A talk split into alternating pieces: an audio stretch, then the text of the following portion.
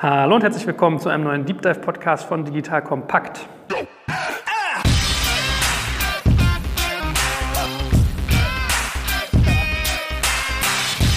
Mein Name ist Jörg Kaczmarek und ich sitze heute mit einem Cowboy der Szene hier, mit dem guten Sebastian Diemer. Moin Sebastian. Hallo, grüß dich Joel. Das darf ich so frech sagen, weil du hast ja du hast schon so ein bisschen den Ruf, äh, sozusagen durchzugreifen, ne? Und ein bisschen. Ja, ich glaube, was den Cowboy ja eher ausmacht, der Cowboy erforscht ja Neues und begibt sich in Territorien, wo vorher noch nicht so viele Leute da waren. Ob der jetzt dabei rumschreit oder nicht, weiß ich gar nicht. Äh, ich glaube, das ist dann eher ähm, einzelfallabhängig. Gut, also wenn man in den Sonnenuntergang reitet in der Prärie, dann muss man auch mal den Colt zücken. Genau. Fair. Oder in den Aufgang, noch besser. Genau, also neue, neue äh, Horizonte, die du erschließt. In deinem Fall äh, geht es um das Thema Factoring mit einer Firma, die sich Finata nennt. Da denken mhm. viele vielleicht gleich an die mexikanischen Tiere, die man an Kindergeburtstagen zerhaut. Ist ja, glaube ich, auch ein bisschen der Background. Aber du hast auch noch eine zweite Marke namens bezahlt.de. Also ich glaube, da müssen wir mal so ein bisschen eintauchen, wie das zusammenhängt, was ihr da genau macht und ähm, ja, diese mhm. zwei Marken. Genau, sehr gerne. Ich äh, erkläre vielleicht mal ganz kurz, was wir machen und dann äh, komme ich auf die Branding-Thematik und dann später noch mal mehr ins Detail. Ja, ich hatte gehofft, das ist so schwer zu erklären, wenn man das nicht kennt. Ne? Also es ist eigentlich ganz einfach. Ähm, was wir machen, ist im Kern den Unternehmen und Selbstständigen, die vom Banken- und Finanzsystem aktuell nicht bedient werden. Also das sind Leute wie du und ich, die kleine Firmen, junge Firmen, in meinem Fall nicht ähm, profitable Firmen betreiben wo herkömmliche Bankenprodukte einfach nicht passen. Und da springen wir ein und sagen, wir geben innerhalb von wenigen Minuten in einem sehr einfachen Prozess solchen Unternehmen und Unternehmern kleine Geldbeträge, die sie zum Wachstum brauchen. Das leitet sich so ein bisschen aus meiner Historie ab. Ich habe davor viereinhalb Jahre Creditec aufgebaut, was die Vision hatte, die Kreditvergabe für Privatkonsumenten zu automatisieren. Kann da gerne später noch ein bisschen genauer drauf eingehen. Als ich dann bei äh, Creditec entschieden habe, rauszugehen, habe ich mir die Märkte links und rechts angeschaut, weil man ja doch so ein bisschen bei dem bleiben sollte, was man gelernt hat und kann. Und da ist mir eben aufgefallen, dass das Problem, das nicht nur in Deutschland, sondern in ganz Europa im äh, SMI-Sektor, also sprich im Kleinunternehmensbereich, noch viel quasi prägnanter ist als, als im Privatkonsumentengeschäft. Zum Branding. Wir haben angefangen unter der Marke Blackbill Internet GmbH. Also das war sozusagen der Brand des äh, Technologieunternehmens. Blackbill so ein bisschen angelehnt an große Finanzdienstleister, hat nichts mit der schwarzen Rechnung zu tun. Und äh, das war auch genau der Grund, warum wir gesagt haben, für das Endkonsumentengeschäft in Deutschland brauchen wir jemanden Brand, der entsprechend passt und auch das Produkt erklärt und deswegen bezahlt.de.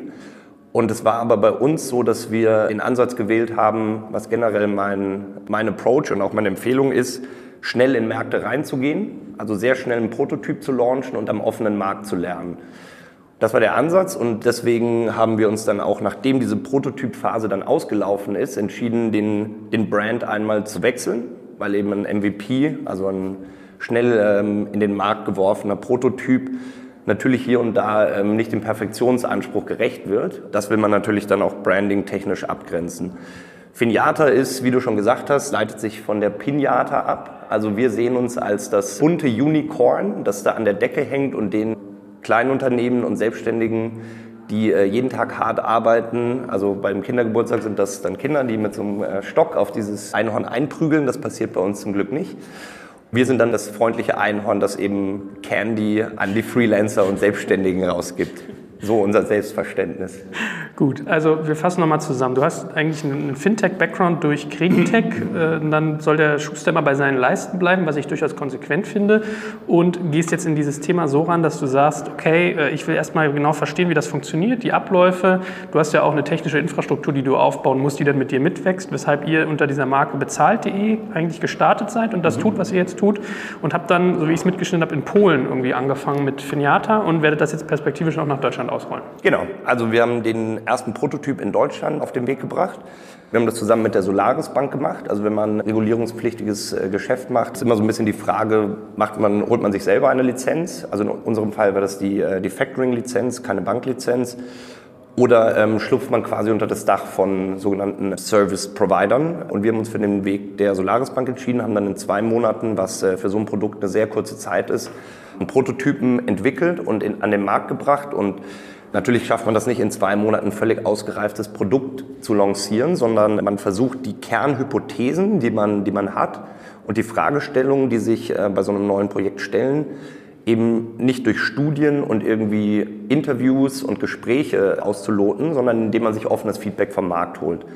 Und genau das haben wir in Deutschland gemacht, haben sechs Monate äh, mehrere tausend Darlehen ausgezahlt, gelernt, Positives wie Negatives, also Dinge, die, in denen wir bestätigt wurden und auch Hypothesen, wo wir gemerkt haben, nein, da tickt der Markt tatsächlich anders. Haben uns dann dreieinhalb Monate Zeit genommen, diese Learnings in einem ausgereiften und nicht mehr Prototyp, sondern skalierbaren Produkt umzusetzen. Das haben wir im Juli in Polen auf den Markt gebracht. Ich weiß nicht, ob ähm, das bekannt ist, aber Creditec hatte damals eine ganz ähnliche Historie. Also wir haben in Deutschland angefangen, sind da auf diverse Widerstände gestoßen, haben dann, und das war tatsächlich kurz vor knapp, ich glaube, da hatten wir noch irgendwie 25.000 Euro auf dem Konto, haben gesagt, wir probieren das nochmal in Polen, entgegen dem Rat der Investoren. Und Polen ist für Fintech ziemlich spannender Markt, kann da gerne noch ein bisschen genauer drauf eingehen. Und wir da eben auch fünf Jahre Erfahrung gesammelt. War der erste und der größte Markt bei Creditec, deswegen kennen wir den sehr gut. Da haben wir Finiata jetzt ausgerollt und Anfang Oktober wird dann auch in Deutschland unser buntes Einhorn auf den Markt kommen. Sehr gut. Jetzt müssen wir nochmal auf dieses Finanzprodukt eingehen. Also es nennt sich Factoring. Das hat der ein oder andere vielleicht schon mal gehört, aber ganz viele vielleicht auch nicht. Die Grundlogik, so wie ich sie verstanden habe, ist, man hatte Rechnungen als, also Handwerker ist eigentlich so ein mhm. klassischer Fall. Ne? Die kamen irgendwie ganz viele Rechnungen, dann zahlen die Leute nicht und dann gehen die irgendwann pleite. Aber sagen wir mal, ich bin irgendwie Kleinunternehmer oder habe einen, äh, weiß ich, eine UG, eine kleine junge GmbH. Ich habe eine Rechnung, die kann ich jetzt im Prinzip an euch abtreten, so wie eine Art Sicherheit für das Geld, was ihr mir gibt. Ihr zahlt 80 Prozent der Summe schon aus. Das variiert auch je nach Anbieter. Und 20 Prozent zahlt ihr, wenn derjenige, bei der, der bei mir eine Rechnung hat, jetzt als, als Auftragnehmer, ähm, bezahlt hat. So ist die mhm. Logik. Ne? Genau, also Factoring ist ein ganz furchtbarer Begriff. Ich glaube, es gibt tatsächlich, haben wir am Anfang uns auch mit Leuten unterhalten und die allerwenigsten, beziehungsweise eigentlich niemand unserer relevanten Kunden kennt den Begriff Factoring. Also ich glaube, das ist so ein Begriff, den hat man mal irgendwo in der BWL-Uni gehört oder wenn man zufällig in der Bank arbeitet oder in der Finanzierungsabteilung von einem Mittelständler oder Konzern. Vielleicht kurz anders angefangen. Factoring ist eine Lösung für ein, in unserem Fall dem Kunden meist unbekanntes Problem. Deswegen googelt zum Beispiel auch keiner der angesprochenen Handwerker nach Factoring, weil gar nicht bekannt ist, was Factoring überhaupt ist. Factoring heißt eigentlich nichts anderes als eine Vorab-Auszahlung von offenen Rechnungen. Also das heißt, in unserem Fall ist das Problem, das wir beim Kunden lösen, schlichtweg der Bedarf für Kapital. Also wie jedes Startup, wie jedes Unternehmen, das sich irgendwie über entweder Eigenkapital oder Fremdkapital von der Bank finanziert und damit Wachstum des Unternehmens stemmen kann, ist das bei jungen Unternehmen ja oft so, dass die also dass einfach keine Gewinne vorhanden sind oder auch, dass zum Beispiel keine drei Jahre geprüften Bilanzen vorhanden sind oder die meisten Banken auch sagen, unter 10 Millionen Euro Umsatz ist das einfach kein interessantes Segment für uns.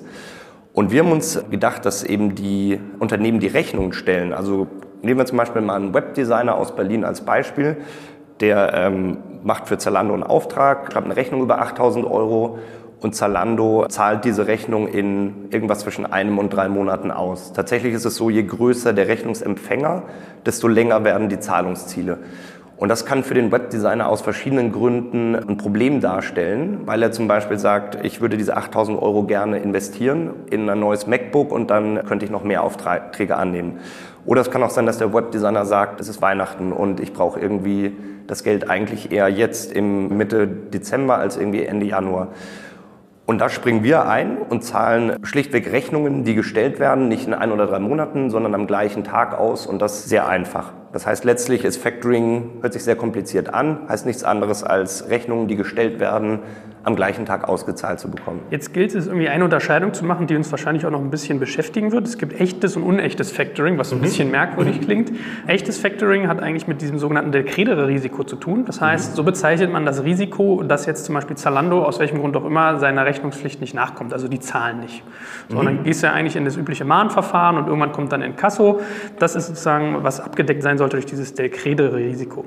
So, und bei echtem Factoring ist es so, dass das irgendwie mit abgedeckt wird. Das heißt, ich würde dir meine Rechnung Rechnung verkaufen und wenn Zalando wieder erwarten nicht zahlt, gehst du auch hin und treibst das ein. Mhm. Und beim unechten Factoring ist das nicht mit drin. So, und ihr fallt eher eigentlich unter diese Richtung, unter das Dach unechtes Factoring. Ne? Genau, also das ist eine ganz wichtige Entscheidung. Echtes Factoring ist vom Wort her sehr, sehr nah an unechtem Factoring, ist aber tatsächlich vom Produkt her etwas völlig anderes. Also echtes Factoring bedeutet, du bist dir als Rechnungssteller nicht sicher, ob diese Rechnung gezahlt wird und du sagst entweder, naja, ich warte mal ab, ob der zahlt und wenn nicht, dann gebe ich das an, an den Kassodienstleister ab.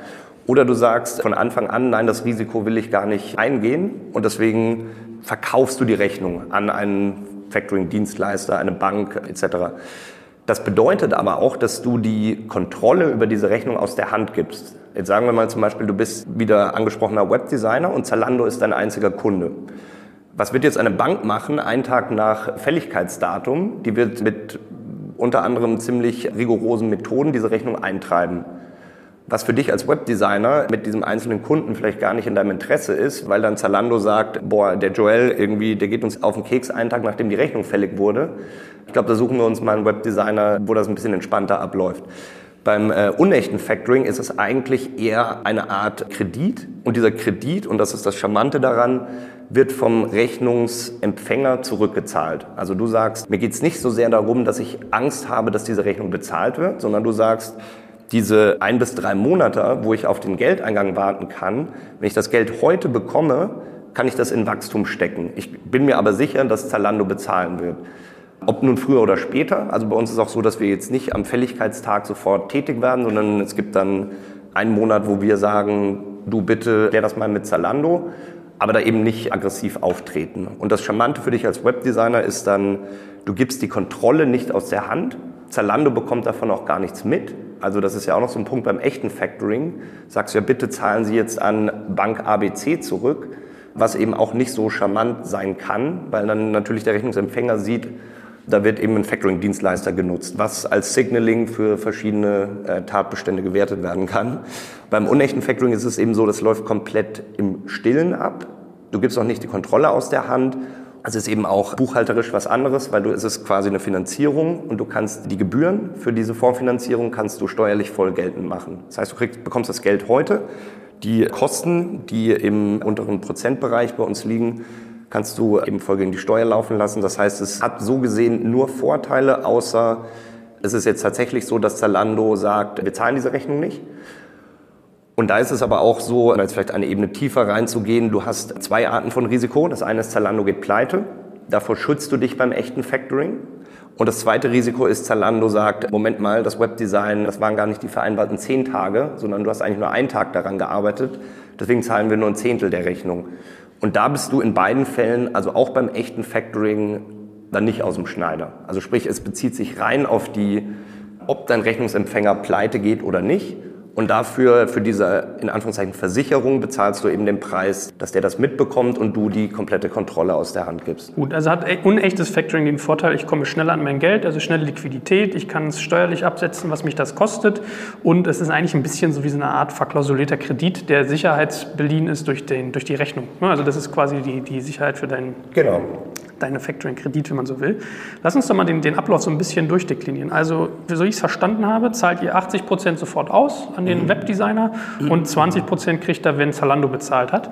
Wie macht ihr denn zum Beispiel dieses ganze Scoring? Ich glaube, da muss man jetzt eine wichtige Unterscheidung treffen, weil was du jetzt heute in Deutschland siehst auf bezahlt.de, das ist noch der Prototyp, der gerade ausläuft. Deswegen würde ich die Mechanik von Finiata erklären. Same, same, but different, aber an einigen Stellen doch entscheidend anders ist.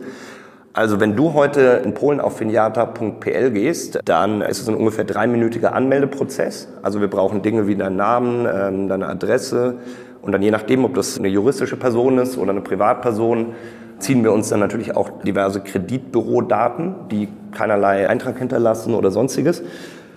Dann gibt es bei uns einmal die Möglichkeit, dass du dich über deinen Bankaccount verbindest. Also tatsächlich ist das für uns sehr wichtig. Wir wollen verstehen, wie sieht es finanziell aus? Und das guckt sich niemand manuell an, sondern da laufen Algorithmen durch, die sich zum Beispiel anschauen, ist auf einem Geschäftskonto, sind da Ausgaben für Dinge, die normalerweise eher auf Privatkonten zu verordnen sind? Oder wann kommen Kosten, Umsätze etc. rein?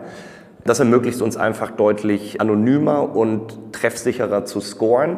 Und scoren heißt ja, also Scoring hat ja zwei Funktionen. Das heißt zum einen für denjenigen, der Kredite gibt, der möchte an die richtigen Leute Kredite ausgeben, damit die äh, zurückzahlen. Das ist aber auch, äh, und das verkennt man, glaube ich, das ist ja auch Selbstschutz. Ich glaube, es ist sehr unverantwortlich, einfach zu sagen, ich gebe mal jedem einen Kredit, ob der den zurückzahlen kann oder nicht, weil dann bekommen eben auch Leute Kapital, wo sie dann Schwierigkeiten haben, das zurückzuzahlen. Unser Scoring basiert, ähm, und ich beschäftige mich jetzt seit äh, fünf, sechs Jahren damit, deswegen da natürlich diverse Learnings auch mitgenommen Wir ähm, basieren stark auf transaktionsbasierten Daten. Also das sind Bankkontobewegungen, Kreditkarten, Accounting-Daten, also das ist quasi das Pendant zu äh, Datev in Polen. Und daraus lassen sich dann erstaunlich gute Momentaufnahmen generieren. Was würde eine Bank machen? Eine Bank würde sich die Bilanz und so weiter der letzten Jahre anschauen was ja unsinnig ist, weil uns interessiert ja nicht, wie kreditwürdig warst du am 31.12. letzten Jahres und das Jahr davor und das Jahr davor, sondern uns interessiert, wie kreditwürdig bist du denn in einem bis drei Monaten. Und deswegen schauen wir uns Daten an, die nach vorne gerichtet sind. Es ist, muss man auch deutlich sagen, was völlig anderes als bei Creditech. Also wir interessieren uns nicht für dein Social Media, wir interessieren uns nicht für Dinge wie Browsing-Verhalten, Locations etc. Also wir schauen uns die Dinge an, die für dein Business relevant sind also das sind Transaktionsdaten, Accounting-Daten, Kreditbürodaten und daraus können wir dann automatisiert, was glaube ich uns schon ein bisschen unterscheidet vom Markt, innerhalb von wenigen Sekunden Entscheidungen treffen. Und in Polen läuft das so ab, nach dieser Anmeldung bekommst du dann ein Kreditlimit. Also wir sagen dann, okay, lieber Webdesigner, du hast jetzt ein Kreditlimit von zum Beispiel 20.000 Euro. Und jede Rechnung, die du in diesem, Kredit, in diesem Kreditlimit hochlädst, wird sozusagen automatisch angenommen und ausgezahlt. Der Rechnungsempfänger, also Zalando zum Beispiel, bekommt davon überhaupt nichts mit, sondern wir sagen, hier hast du das Geld und zu dem Datum bräuchten wir das bitte zurück. Wenn das dann nicht der Fall ist, haben wir da Verständnis für. Dann gibt es, wie gesagt, einen Monat, wo wir sozusagen helfen, das Geld zurückzubekommen. Also indem wir zum Beispiel sagen, hier ist eine Vorlage für eine Zahlungserinnerung an Zalando oder hier ist eine Mahnung, die kannst du rausschicken, musst du aber nicht. Und dann nach einem Monat ist es eben so, dass dann der Rechnungsersteller das zurückzahlt oder eben von Zalando. Und das heißt, wir vereinen da so ein bisschen die, die Vorteile von verschiedenen Formen von, von Finanzierung. Es ist eben so schnell und einfach, wie es, glaube ich, am Markt bisher nicht vorhanden war. Und zum anderen ist es eben durch diesen kurzlaufenden Charakter, ist es eben nicht ein Kredit bei der Bank oder ein, wenn du jetzt in Deutschland als Mittelständler ein Factoring in Anspruch nehmen willst, dann läuft das über Globalzessionen. Was bedeutet, für die nächsten ein, zwei, drei Jahre musst du jede Rechnung an diesen Factorer abgeben. Und wir sagen, es ist eigentlich so ein, ein Zwang, der nur der, der Bank oder dem Factoring-Dienstleister, aber nicht dem Kunden nutzt. Und deswegen ist es bei uns keine Vorgabe, sondern du kannst sagen, ich muss jetzt einmal diese eine Rechnung für 10.000 Euro, die würde ich mir gerne auszahlen lassen. Und danach lasst mich bitte in Ruhe. Was glücklicherweise für uns selten der Fall ist, weil die, wir sind jetzt in Polen seit zweieinhalb Monaten live und sehen, dass über 85 Prozent der Kunden, die zurückgezahlt haben, noch am gleichen Tag die nächste Rechnung hochladen. Was irgendwie zeigt, dass es, also wenn sich der Kunde einmal daran gewöhnt hat, und das Geld eben sinnvoll einsetzt, wird es dann auch immer wieder genutzt. Kannst du noch mal ein bisschen Gefühl geben bei dem ganzen Scoring-Thema? Was gibt es da eigentlich schon vorgefertigt am Markt? Was kann man sich einkaufen? Was muss man auch selber bauen? Weil es klang jetzt auch so ein bisschen, als wenn du ganz bewusst versuchst, dich jetzt von den alten Creditec-Methoden, ich erinnere mich dann noch an die PMs mit 3000 Datenpunkte, die irgendwie abgefragt werden und so weiter, äh, zu unterscheiden. Mhm. Du bist ja auch klar B2B und nicht B2C, muss man mal unterscheiden. Ne? Also mhm. Creditec ist ein B2C-Produkt, ihr richtet euch an Geschäftskunden. Also wie, wie viel gibt es da eigentlich schon, wenn man Scoring machen will? Ja, ist eine gute Frage. Das hat sich auch in den äh, jetzt besagten fünf Jahren schon deutlich weiterentwickelt. Also was es schon seit mehreren Dekaden gibt, sind sogenannte Kreditbüros. Kreditbüros sind Institutionen wie die Schufa, Bürgel, Equifax, Experian in den USA etc. Funktionieren alle nach dem gleichen Prinzip. Und das ist Telcos, Banken, all die Dienstleister, wo jeder oder fast jeder von uns Kunde ist pingen Daten an diese Kreditbüros. Die können positiv oder negativ sein. Zum Beispiel, Kunde ABC hat gerade ein Konto aufgemacht, Kunde ABC hat gerade seine Rechnung nicht bezahlt. Diese Daten werden gesammelt und wenn jetzt jemand eine, eine Auskunft erfahren möchte, geht er zum Kreditbüro und sagt, zeig mir mal bitte alles, was du über diese Person gespeichert hast. Das gibt es schon seit mehreren Jahren. Das ist in der Regel, also für gewisse Arten von Geschäfte sehr aussagekräftig und sinnvoll für andere Dinge weniger. Also je kürzer der Kreditrahmen wird und je jünger und kleiner die Unternehmen, desto schwieriger wird es, weil natürlich so ein Kreditbüro nur funktioniert, wenn viele Daten für irgendjemand oder irgendein Unternehmen vorhanden sind. Dann kam so eine, eine zweite Welle, das waren Bank-Account-Provider, also das sind Firmen wie Figo, Fintech Systems, äh, Kontomatik, die wir damit Creditec damals übernommen haben. Und das sind tatsächlich sehr, sehr mächtige Datenquellen. Da äh, also erzähle ich jetzt auch kein Geheimnis, dass wir das jetzt nicht von Grund auf neu gebaut haben, sondern äh, besagte Anbieter nutzen, die eben ein, also ein, ein Snapshot, ein, eine Momentaufnahme ermöglichen. Wie sieht es denn bei jemand jetzt gerade aus, was eben deutlich aktueller und relevanter ist als, als ein Kreditbüro? Das sind auch so die, die wirklich relevanten Dinge. Also wenn du dir jetzt zum Beispiel anschaust, Social Media, wie viel Prozent deiner Leute halten wir für wie gut gebildet oder studiert?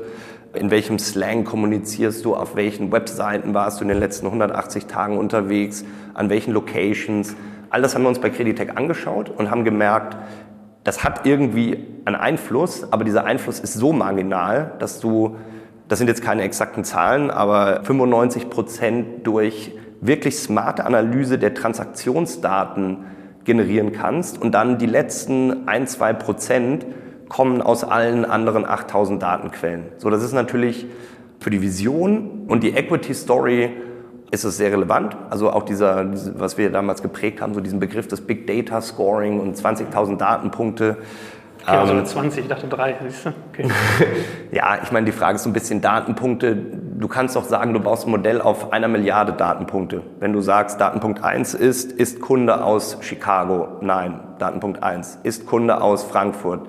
Nein, Datenpunkt 2. Also das sagt eigentlich überhaupt nichts aus, ähm, sondern die Frage ist, und das haben dann auch bei uns ja, über die Zeit dann immer klarer geworden. Die Frage ist ja, wie viel Confidence kommt aus einer Datenquelle. Und es ist auch so, dass eben die Daten, die man von besagten Anbietern von so einem Konto zurückbekommt, das sind Rohdaten, wo wir sehr viel Energie reinstecken. Und mit Energie meine ich Data Science und Methoden, die wir eben bei Creditec entwickelt haben, diese Transaktionen wirklich bottom-up, wie man so schön sagt, zu verstehen. Also du kannst ja entweder angucken, was war der Kontostand am Anfang des Monats, am Ende des Monats und was ist dazwischen, was war das Min und das Max.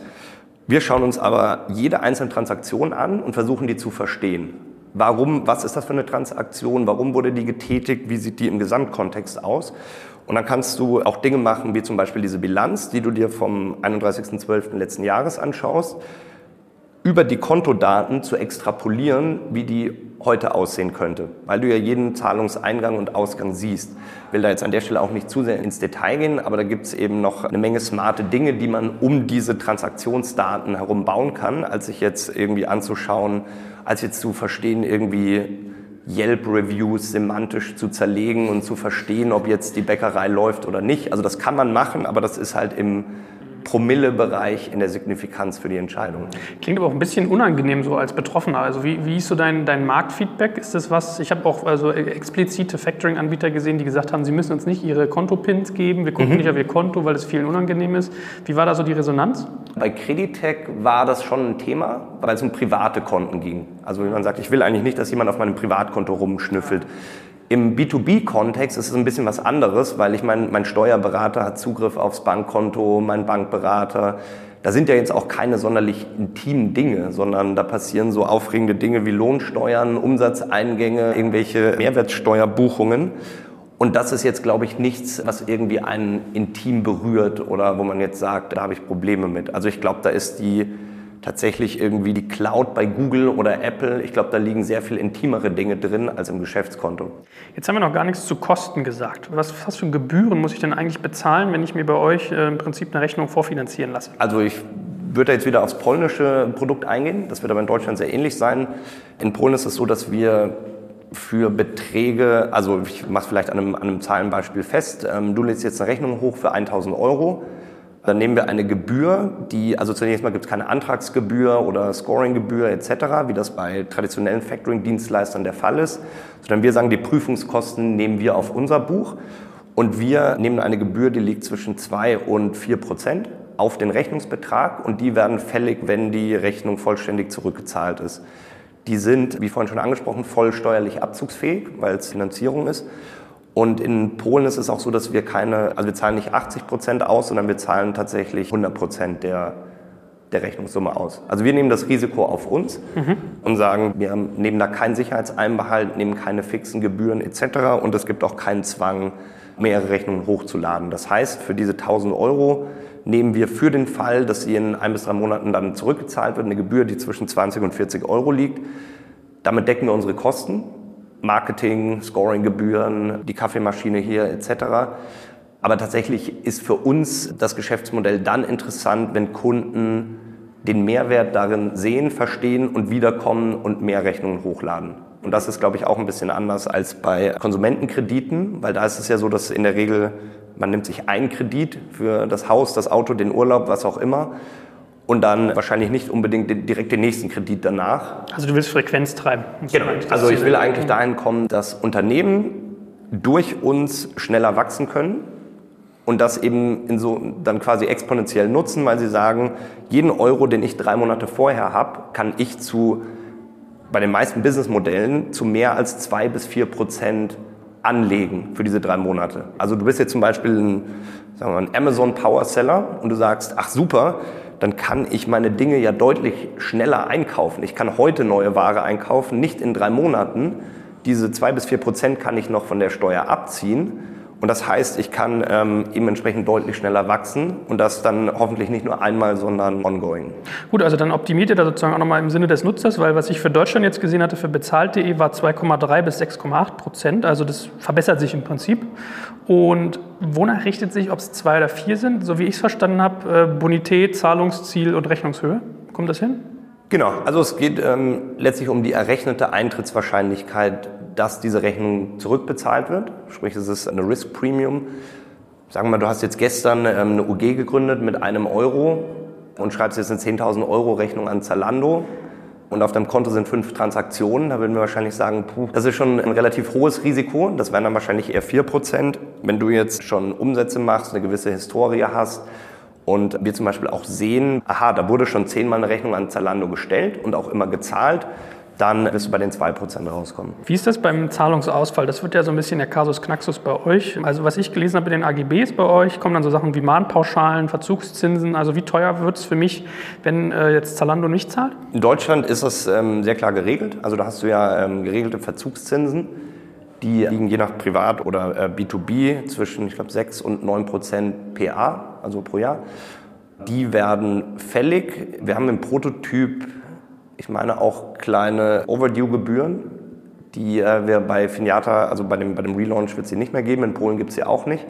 Sondern wir sagen in Polen schlichtweg, bis der Kredit zurückgezahlt ist, laufen die Gebühren quasi weiter. Also wenn du jetzt zum Beispiel sagst, du hast Du zahlst 2% für diese drei Monate und dann zahlst du uns aber tatsächlich erst nach vier Monaten zurück. Da kommt eben der entsprechende Monat einfach auch umgerechnet auf die 2% noch oben drauf. Das heißt, es wird für den Kunden nicht teurer, bis der Kredit zurückgezahlt ist. Ich glaube, es wird dann für den Kunden sozusagen teurer, aber das nicht mehr oder weniger, als wenn du irgendwie deine Car2Go oder Handyrechnung nicht zahlst, wenn wir das an Inkasso abgeben müssen. Aber das ist, deswegen machen wir diesen ganzen Aufwand mit dem Scoring, weil das nicht unser Ziel ist und wir da auch kein Geld dran verdienen, weil wenn dann Kunde, was glücklicherweise sehr, sehr selten vorkam bisher, aber wenn Kunden eben tatsächlich ins Inkasso gehen, werden die A nicht zurückkommen, B ist in der Regel dann auch nicht viel zu holen. Also bei der besagten UG, die mit 1 Euro gegründet wurde, was will da das Inkassounternehmen rausholen? Und wie gesagt, deswegen ist das natürlich unser absoluter Anspruch, dass wir glückliche Kunden generieren, die unseren Service gerne wieder nutzen. Und das geht ja nur, wenn die Rechnungen zurückbezahlt werden. Was müssen denn eigentlich Kunden für Anforderungen erfüllen, wenn sie jetzt, sagen wir mal, rechnungsseitig, ihr werdet ja wahrscheinlich nicht jede Rechnung überweisen. Was muss da gegeben sein, damit das geht? Es ist so ein bisschen eine Mischung aus, wie stark ist das Unternehmen, also was ist da an Umsätzen und Gewinnen vorhanden und dann, wie glaubwürdig ist diese Rechnung. Also ich gebe ja vielleicht mal zwei extreme Beispiele. Wenn jetzt ein Kunde ankommt, der jeden Monat 20.000 Euro Gewinn macht der sagt, ich habe hier eine Rechnung über 10.000 Euro, dann ist im Zweifel diese Rechnung gar nicht so ausschlaggebend, weil, quite frankly, man könnte auch einfach einen Kredit geben aufgrund dieser 20.000 Euro äh, Gewinn, was aber ja auch Banken nicht machen. Also neues zum Gespräch mitbekommen zwischen zwei Bankern und da ging es um irgendwie kleine Kunden. Dann wird dann erstmal deutlich, so wie, wie unterschiedlich das Verständnis ist. Kleine Kunden heißen bei der Bank 15 Millionen Umsatz kleine Kunden heißen bei uns äh, 500 Euro Rechnung.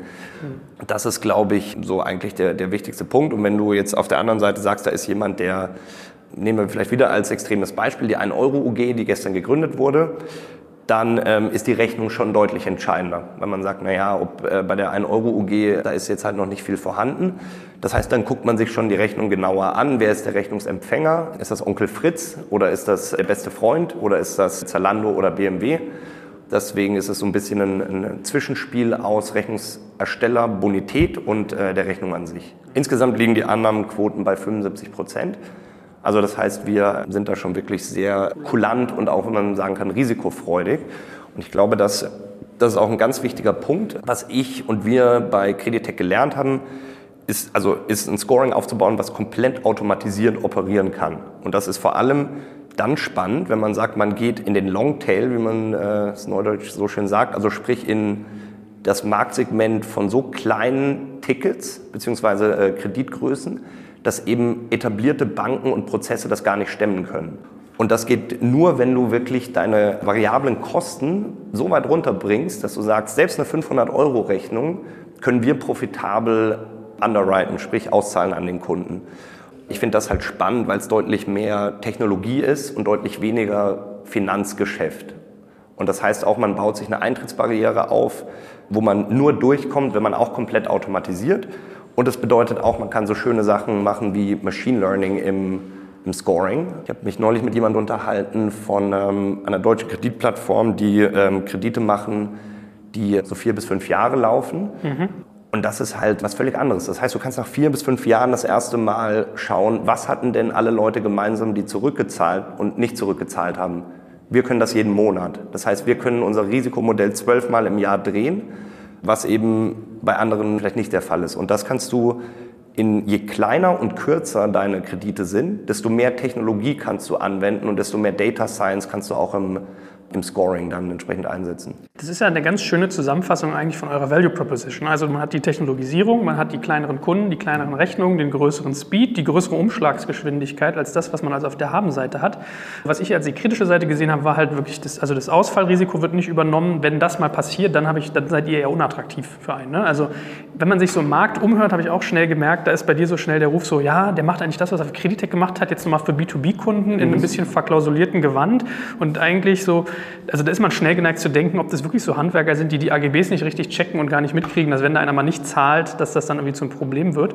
Also das ist so ein bisschen, finde ich, die Kehrseite bei euch. Hast du da irgendwie ein Rezept, mit dem du, man könnte ja zum Beispiel auch darüber nachdenken, echtes Factoring zu machen. Vielleicht kannst du ja mal so ein, zwei Sätze sonst sagen, was so eine Factoring-Lizenz äh, umfassen würde, ob das für euch so eine Ausbaustufe ist oder ob das irgendwie gar nicht, gar nicht der, der Plan ist. Echtes Factoring ist, wenn man es vielleicht so ein bisschen scharf auf den Punkt bringen will, ist eher Inkasso-Funktion. Also echtes Factoring heißt eher, ich habe Angst, dass diese Rechnung nicht bezahlt wird, deswegen nehme ich sie vom Buch runter und gebe dafür mein, mein Verhältnis zu dem Rechnungsempfänger aus der Hand, weil es mir vielleicht in äh, gewissen Fällen sogar egal ist, weil ich mit demjenigen eh kein Geschäft mehr machen will oder werde und einfach nur diese Rechnung eintreiben möchte. Und das ist aber was, was wir tatsächlich nicht machen wollen. Ein Kasso ist ein Markt, wo man sicherlich auch mit Technologie viele schöne Dinge machen kann, als irgendwie Briefe und äh, böse Buben vorbeizuschicken. Aber wir haben gesagt, es geht tatsächlich um die Finanzierung von guten Kunden. Also wir, wir sehen uns auch, wenn sich jemand bei uns die AGB durchliest, und das machen tatsächlich die allermeisten, sogar der Handwerker, und dann feststellt, ach so, also ich bin hier selber noch dafür verantwortlich, dass ich Arbeit abliefere, die tatsächlich vom Kunden auch bezahlt wird. Und das bietet ihr mir mit unechtem Factoring, ähm, bietet ihr mir keinen Ausfallschutz, Schrägstrich in Kasso, dann möchte ich diese Dienstleistung nicht. Dann ist das sogar eine gesunde Selbstselektion an der Stelle. Weil wir möchten den Kunden, der zurückzahlt, beziehungsweise der keine allzu große Angst hat, dass die Rechnung bezahlt wird, nicht wann sie bezahlt wird, da sind wir wie gesagt sehr kulant, Deswegen haben wir uns da auf, also bewusst strategisch auf dieses unechte Factoring eingeschlossen. Okay, aber dann finde ich das auch echt einleuchtend. Die Dynamik verändert sich für euch, wenn ihr jetzt ins echte Factoring gehen würdet und dann diese Technologieanwendung macht dann gar nicht mehr so viel Sinn. Also das heißt, euer, euer eigentlicher, eure Value Proposition, die sinkt für euch sozusagen massiv. Ähm, mhm. Finde ich einleuchtend. Weil also ich ertappe mich selber dabei, man ist immer so schnell dabei, den, man sucht so nach einem Haken. Ne? Man denkt so, oh, ist das hier so die Wonga des B2B, äh, der B2B-Welt, dass der eigentlich sogar darauf abzielt, dass die Rechnung nicht bezahlt werden. Im Gegenteil, das sind für dich dann eher unattraktive Kunden, mhm. wenn die Rechnungen nicht gezahlt werden, sondern du willst die haben und in hoher Frequenz, dass du die hochprügelst, dass der Arzt kommt eigentlich. Ne? Also genau. skaliert das für dich. Im Kredit, da gibt es auch keine irgendwie böse oder ja, also falsch oder richtig. Also bei Creditec war der Ansatz. Ähm, da gibt es schon, wenn man hingeht und hier Wonga Studenten äh, zu Wucherzinsen Kredite gibt, das kann man schon diskutieren aber ich glaube, ich weiß, worauf du hinaus Das stimmt, ja. Aber was, was ich sagen wollte, bei Creditec war der, war der Ansatz ja auch wirklich radikal. Also, ich weiß gar nicht, ob ich, ich glaube, da habe ich noch nie so wirklich offen drüber gesprochen, aber Was wir bei Creditec gemacht haben am Anfang ist, wir haben 1000 Leuten einen 100 Euro Kredit gegeben und zwar ohne irgendwelche Bedingungen. Also wir haben einfach gesagt, jeder, der auf die Webseite kommt, kein Betrüger ist, der kriegt mal 100 Euro und der zahlt uns nach einem Monat 120 Euro zurück. Wie gesagt, es war ein Einmonatskredit, den man noch nicht verlängern konnte. Und dann haben wir uns, die Ausfallraten waren grotesk, also weniger als die Hälfte hat zurückgezahlt.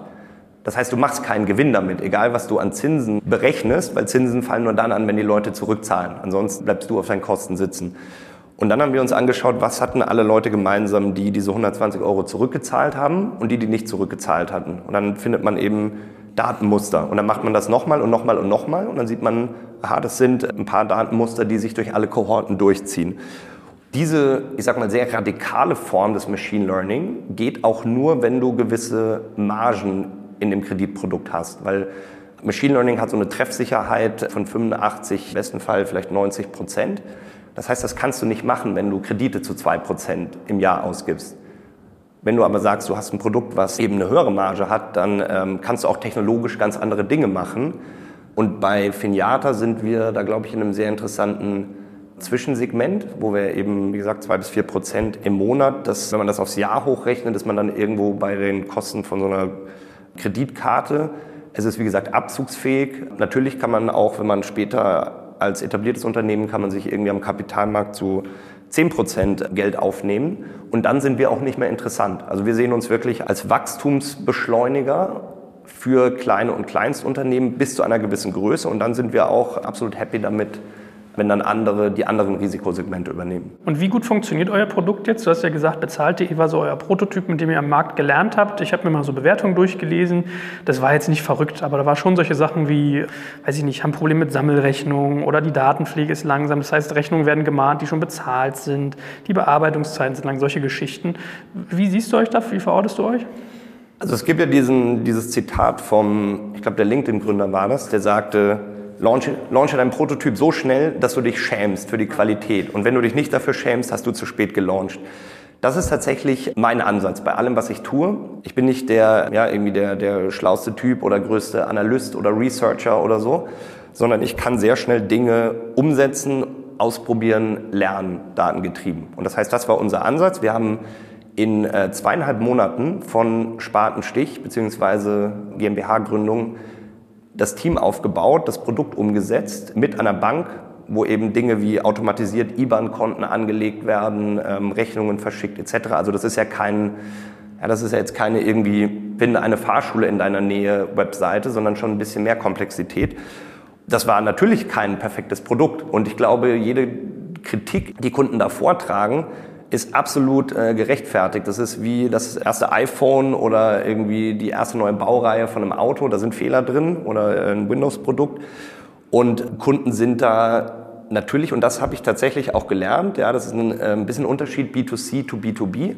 B2C sind Kunden sehr forgiving. Also wo Leute sagen, Mensch, irgendwie die Website, die lädt 30 Sekunden nicht und der eine Button ist nur jedes zweite Mal da und auf meinem Handy geht's gar nicht. Aber verstehe ich, ihr seid ja irgendwie zwei Monate jung. Im B2B und dann noch im Finanzdienstleistungssektor ist da tatsächlich die Toleranz sehr gering. Also sagen die Leute, wollt ihr mich verkaspern irgendwie? Ich kann hier, also um ein blödes Beispiel zu nennen, ja, wir haben diesen Prototyp gebaut und hatten, haben nicht dran gedacht, dass Leute ja irgendwann mehr als 40 Rechnungen im System haben könnten, wofür sie eine zweite Seite bräuchten. So, und das heißt, es gab keine zweite Seite für eine Rechnungsübersicht. Und dann kommt nach einem Monat irgendwie der erste böse Anruf von jemand, der sagt, ich finde meine Rechnung im System nicht. Also ich glaube, das ist ein kalkuliertes, in Anführungszeichen, es ist noch nicht mal ein Risiko, weil es ist ja ähm, mit eigentlich sicherer Eintrittswahrscheinlichkeit. Das ist der Preis dafür, dass man sagt, man operiert sehr schnell und lernt sehr schnell, dass die Produkte eben noch nicht perfekt sind. Und was, glaube ich, ganz wichtig ist, das ist auch ein großes Learning von Creditec, wenn man anfängt, man fängt ja in der Regel mit einem Prototypen an und dann merkt man, okay, Möglichkeit eins ist, es funktioniert nicht, dann stampft man den ein. Möglichkeit zwei ist, es funktioniert. Und dann baut man immer mehr darauf auf und die Geschwindigkeit nimmt ja immer mehr zu. Dann nimmt man sich mehr Kapital auf, dann macht man neues Land auf und man hat selten die Zeit, um zu sagen, jetzt refactoren wir mal und machen diesen, das ist so ein bisschen, du baust so ein Hochhaus, fängst unten an mit Holz weil du sagst, naja, irgendwie mal gucken, wie hoch wir bauen, aber wahrscheinlich nicht über 100 Meter. Und dann bei 100 Meter merkst du, ups, da unten ist ein Holzfundament. Eigentlich müssten wir diesen Turm nebendran nochmal bauen und zwar mit einem soliden Betonfundament. Und dafür ist die Zeit aber nicht da, weil die Investoren sagen, wie, ihr macht jetzt vier Monate das Marketing aus und verschanzt euch im Keller und baut das Produkt. Wir müssen eine Runde raisen oder wir müssen ein Land aufmachen oder was auch immer. Deswegen haben wir bewusst von Anfang an diese Strategie gewählt, dass wir sagen, wir bauen schnell einen Prototyp und der wird dann wieder eingestampft. Die Learnings nehmen wir alle in das neue Produkt auf und da wechseln wir auch den Brand von eben ehemals Blackbill bzw. bezahlt.de zu Finiata, damit die in Anführungszeichen Altlasten oder Kinderkrankheiten dieses Prototypen dann nicht in dem skalierbaren, langfristigen Produkt mit Perfektionsanspruch noch anheften. Also eine völlige Randfrage zu deiner Namensgebung. Warum ist eure GmbH erst Kenny Powers GmbH? ich weiß nicht, ob du den, hast den Typen mal gegoogelt, also ja. auf YouTube äh, gesucht. Das ist halt so ein völlig durchgeknallter Typ. Und wir haben gesagt, war eigentlich eher so ein Scherz. Ja? Wir nennen die Firma mal so. Und tatsächlich hat keiner der Investoren, und wir haben ja eine relativ große Seed-Runde gemacht, das mal gegoogelt, sondern beim Notar kam dann, glaube ich, der Erste drauf und meinte, ich habe das eben auf YouTube nachgeschaut, warum zum Geier heißt diese Firma so. Du, ehrlich gesagt, es war einfach Klamauk. Ja? Und dann haben wir es... Ähm, Wer ist der Typ? Das ist so ein super durchgeknallter CEO, absoluter Maniac, äh, also in keiner Weise irgendwie ein, ein Role Model, ja. Sondern, I see the point here. Genau, sondern halt einfach so ein ähm, Du hättest es auch Chuck Norris GmbH nennen können, ja? So for no particular reason. Ja, ich glaube, man merkt ja, du hast ja, auch wenn du hier vielleicht das Kenny Power Image Chat äh, hast, ich finde, da steckt ja schon was in deiner Birne drin. Also darf Danke. man ja auch mal sagen. Danke.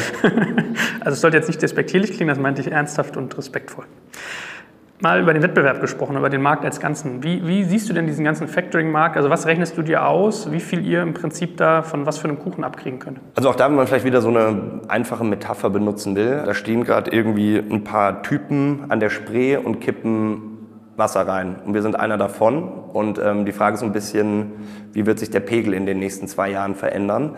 Also es ist tatsächlich so, dass der, der Markt, den wir, mit wir meine ich jetzt sozusagen die jungen Wilden, die sich in diesem Markt tummeln, einen Markt neu erschließen. Also tatsächlich die Kunden, denen wir täglich zu tun haben, die hatten davor noch keine Berührungen mit Factoring, Banken etc.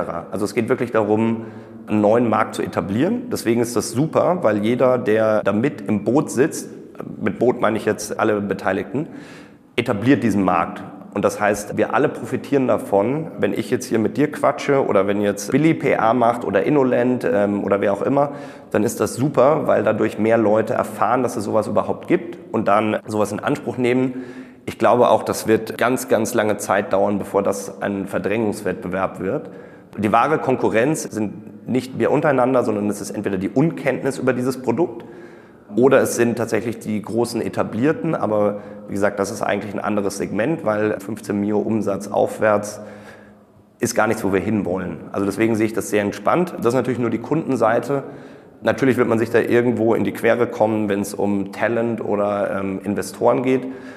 Aber auch da ist der Markt, glaube ich, groß genug. Und mit Markt meine ich jetzt an VC Capital und an talentierten Leuten in Berlin, dass da, glaube ich, viele schöne Firmen entstehen können. Und es sind ja auch keine Du hast jetzt keine Network-Effects, ja, die dazu führen, dass du irgendwie sagst, so einer dominiert am Ende den Markt, wie eben bei Airbnb oder Uber oder so, sondern es sind ja Balance Sheet Business Modelle, wo diverse Player nebeneinander existieren können. Und das sieht man auch in den USA. Also in den USA hast du Fundbox, Blue Wine, On Deck Capital, die mit relativ ähnlichen Modellen auf sehr, sehr erfolgreicher Scale operieren. In Europa gibt es noch niemand und vor allem noch niemand, der das über eine Landesgrenze hinweg macht. Ich glaube, wir sind tatsächlich die Ersten, die, die das jetzt in zwei Märkten betreiben und dann bald auch mehr.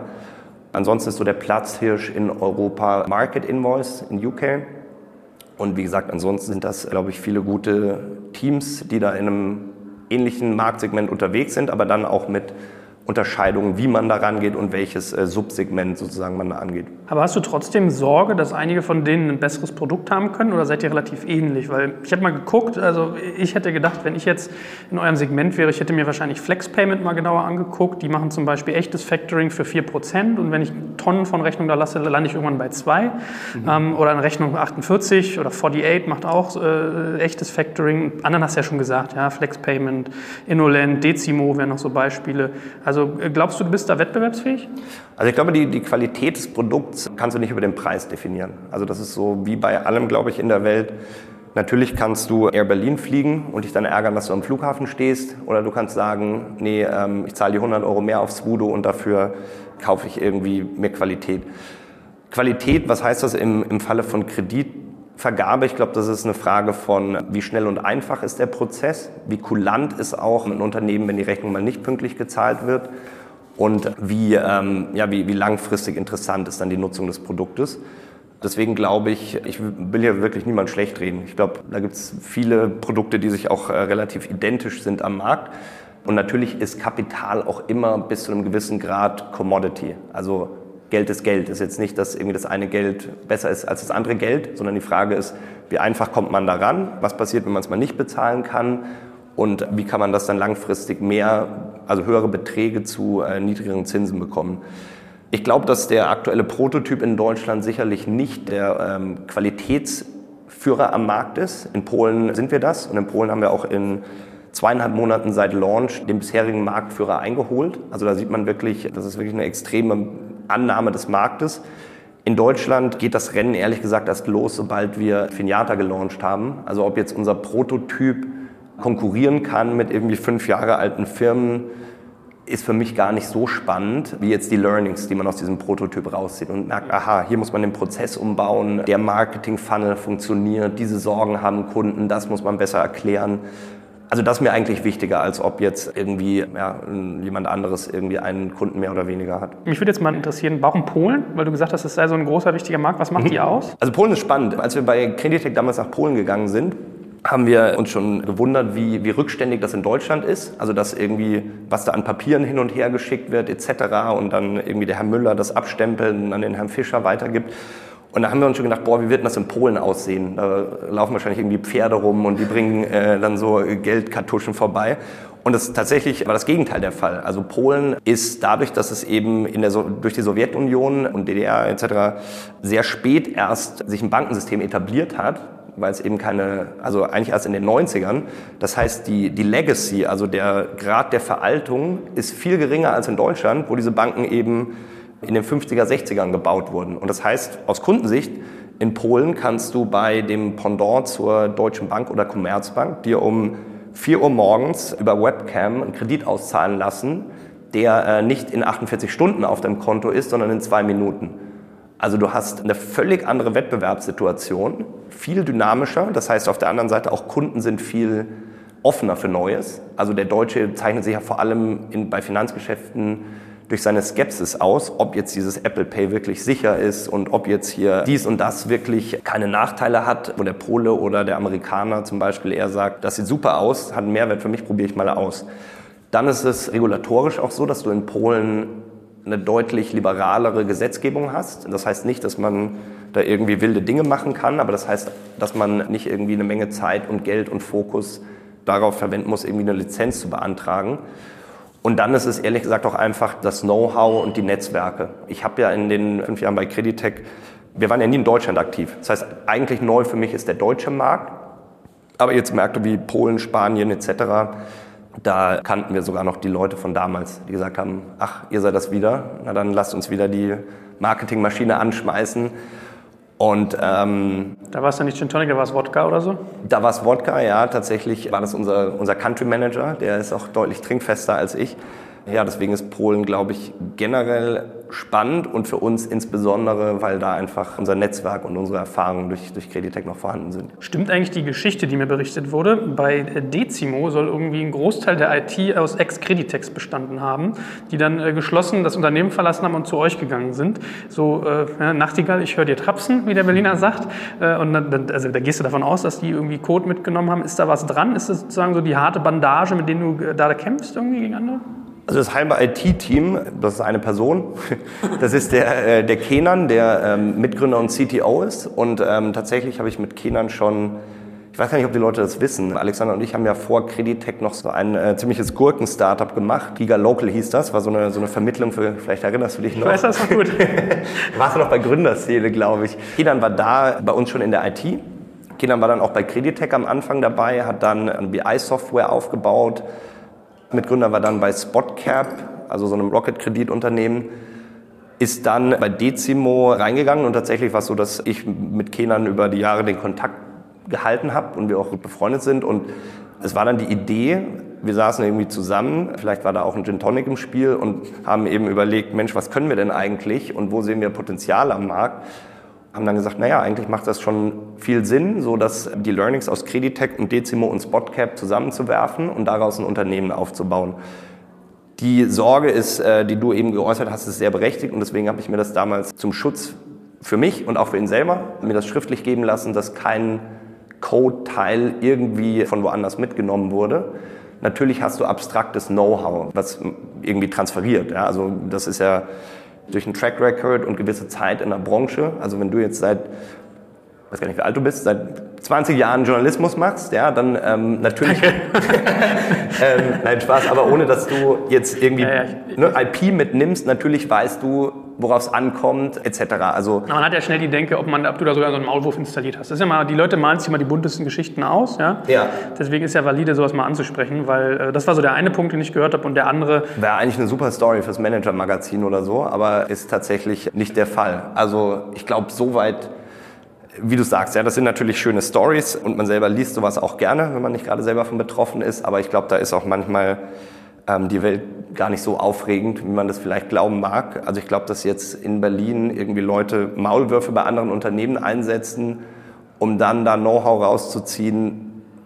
I don't know, hört sich, ähm, habe ich jetzt noch nie gehört und ich glaube auch die, die Zeit und irgendwie, muss man schon fast sagen, kriminelle Energie hat jetzt auch niemand. Also natürlich sucht man sich Leute, die was Relevantes vorher gemacht haben, aber das bedeutet nicht, dass da irgendwie also handfeste IP sozusagen zweckentfremdet wird. Wie ist das, wenn es um Investorengelder geht? Das war so der zweite Punkt, den ich gehört habe, dass ihr da die gleichen Investoren gepitcht habt und du am Ende den, den längeren, muss man jetzt sagen, gezogen hast. Das klingt ein bisschen pervers.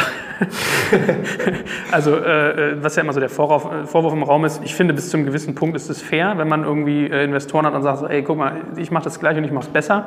Aber habt ihr euch da irgendwie in die Haare gekriegt noch bei solchen Themen? Das war ganz konkret bei einem Investor. Auch das war jetzt kein, zumindest von meiner Seite kann ich sagen, ich, da ist wirklich kein Ego oder irgendwas im Spiel. Ich will ja einfach eine coole Company aufbauen und natürlich dafür die äh, besten Investoren mit reinholen. War so, die ersten Investoren waren ja aus dem, also es waren einfach Leute, die bei Creditech schon dabei waren. Pavel Chudinski vom Point 9 Capital, von dem ich sehr viel halte. Gabriel von Fly Ventures und dann auch Alexander, Andrew, also Creditech Management. Das sprich, das waren Leute, die gesagt haben, egal was du als nächstes machst, wir wollen wieder dabei sein. Und dann kam tatsächlich das ein bisschen zeitgleich auf, dass Billy und wir da losgelaufen sind. Und dann natürlich äh, läuft man bei den gleichen Investoren auf. Ich sehe das aber als sportlichen Wettkampf. Also ich halte auch sehr viel von den beiden und dem Modell. Ich glaube auch, dass beide Modelle sehr erfolgreich sein werden. Aber das heißt jetzt auch nicht, dass man sich irgendwas schenkt. Ja? Also es ist, ich sehe das immer so ein bisschen wie ein, ich war ja viel Motocross und Enduro und da ist das auch so. Ja? Also auf der Rennstrecke schenkt man sich nichts. Und wenn man dann eine Lücke sieht, dann zieht man durch. Und sobald man durch die Ziellinie ist, geht man zusammen Bier trinken. Also das heißt aber nicht, dass man den anderen im Rennen vorlässt, weil der irgendwie, weil das so schön mit dem ist, Bier zu trinken. du hast ja einen gewissen Charme, den kann man dir ja nicht absprechen. So, und jetzt habt ihr irgendwie Finiata, die Lerneffekte sind gemacht. Jetzt wird das Fundament nicht aus Holz, sondern Zement gegossen. Wie geht's jetzt los? Also was für eine, was für eine Roadmap habt ihr eigentlich vor euch, gerade was so Internationalisierung angeht? Ja, wie vorhin schon gesagt, wir werden Ende September in Deutschland unser, unser Produkt launchen. Dann werden wir in den nächsten zwei bis drei Quartalen noch weitere Länder dazunehmen. Ich kann jetzt noch nicht sagen, welche das sein werden.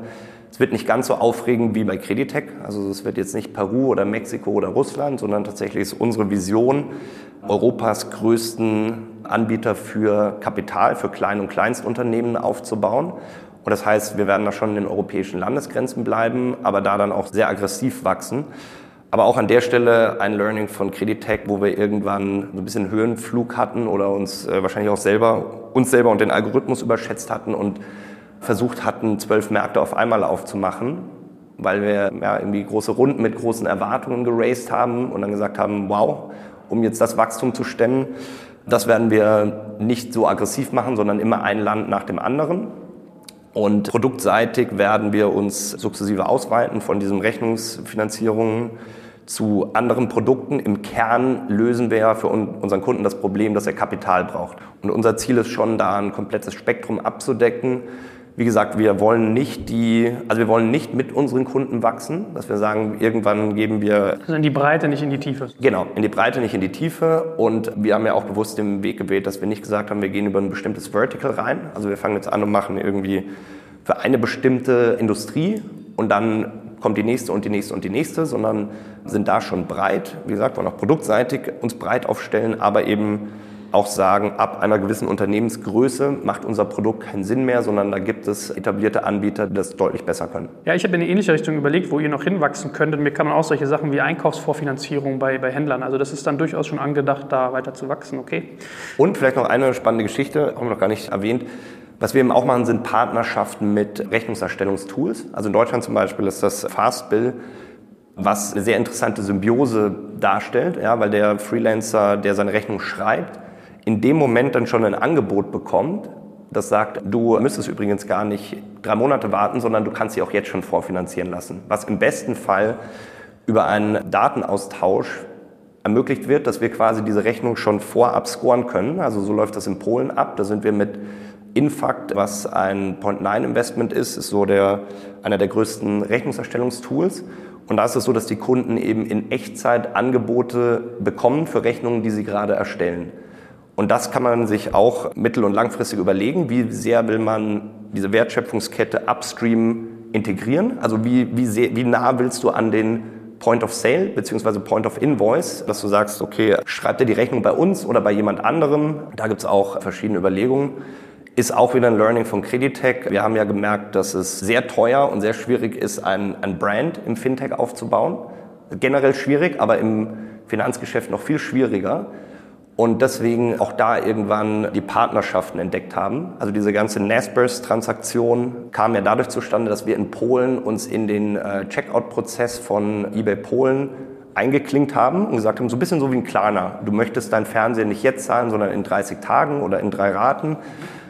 Und gemerkt haben, dass es eben, man muss so nah wie möglich an dem Point of Sale, weil das einfach deutlich besserer ROI ist, als versuchen, ein Brand aufzubauen. Ja, schöne, schöne Brücke zu meiner nächsten Frage. Ich wollte mit dir mal so ein bisschen Unit Economics und Nutzergewinnung durchgehen, weil dein Thema ist ja unfassbar teuer. Also alles, was mit Finanzen zu tun hat, da kriegst du im SEA-Bereich, also Anzeigen bei Google und Co., äh, die, die Tränen in die Augen getrieben, würde ich mal tippen. Mhm. Was ist da so euer Gedanke? Wie wollt ihr da irgendwie vorgehen, an den Nutzer zu kommen? Also es ist vor allem die, die Hauptaufgabe des Produktes. Für uns ist es, das Produkt und den Mehrwert erstmal in dem Markt zu kommunizieren. Also tatsächlich ist es so, dass unser Produkt jetzt spitz, unechtes Factoring, Rechnungsfinanzierung wird wenig bis überhaupt nicht gegoogelt. Das heißt, Pull-Marketing fällt schon mal weg, sondern du musst Push-Marketing betreiben und den, äh, den Kunden proaktiv informieren. Das geht über verschiedene Kanäle, über Dinge wie Google und Facebook, auch über langweiligere Dinge wie Leute anrufen und Briefe rausschicken, was jetzt wahrscheinlich im B2C-Bereich weniger Relevanz hätte. Aber mittelfristig ist für uns vor allem dieser, dieser Partnership-Ansatz so spannend, weil wir eben dadurch einen konstanten Inflow an Kunden bekommen, die den Mehrwert dadurch verstehen, dass sie direkt beim, in dem Moment, wo sie eine Rechnung erstellen, schon sehen, das ist der Vorteil des Produktes, wenn du ihn jetzt nutzt. Was was völlig anderes ist, als man macht das Tab mit der Rechnungserstellung zu aus irgendeinem Grund fällt einem ein, dass man ja mal Rechnungsfinanzierung googeln könnte und dann fängt man an, sich da einzulesen. Also du versuchst Partner zu finden, die im Prinzip äh, auf dieser Journey, die derjenige dann geht, so möglichst früh, dass du dich andockst, dass du gar nicht diesen, diesen Verlust hast und den teuer einkaufen musst, sondern dass du mit rüberhebst. Genau. Und wir haben auch gemerkt, B2B ist nicht B2B. Je größer die Tickets werden, desto kompetitiver wird es, weil da eben große Banken Millionenbudgets aufwenden, auf Kredit, äh, auf Suchbegriffe wie Kredit zum Beispiel zu gehen weiß nicht, was das kostet, aber ich würde mal annehmen, irgendwie 8, 9 Euro für einen Klick auf Kredit. Was okay ist, wenn man sagt, da ist Branding und lalala und irgendwie vielleicht finanziert er ja mal seine Villa in Grunwald über uns.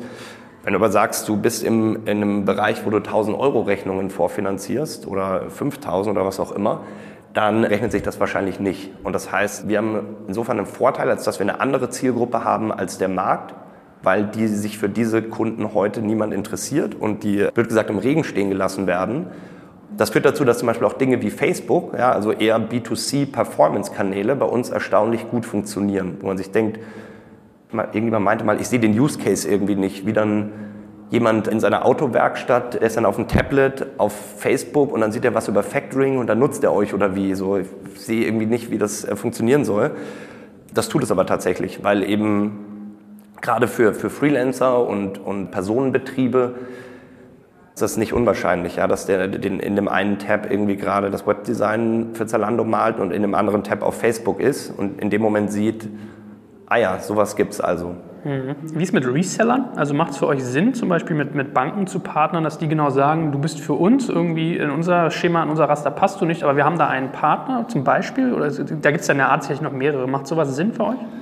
Also das ist eine gute Frage, ja, weil das zeigt auch schon wieder ein bisschen die unterschiedlichen Segmente auf. Wettbewerber von uns machen das, weil sie es können. Und was meine ich mit, weil sie es können?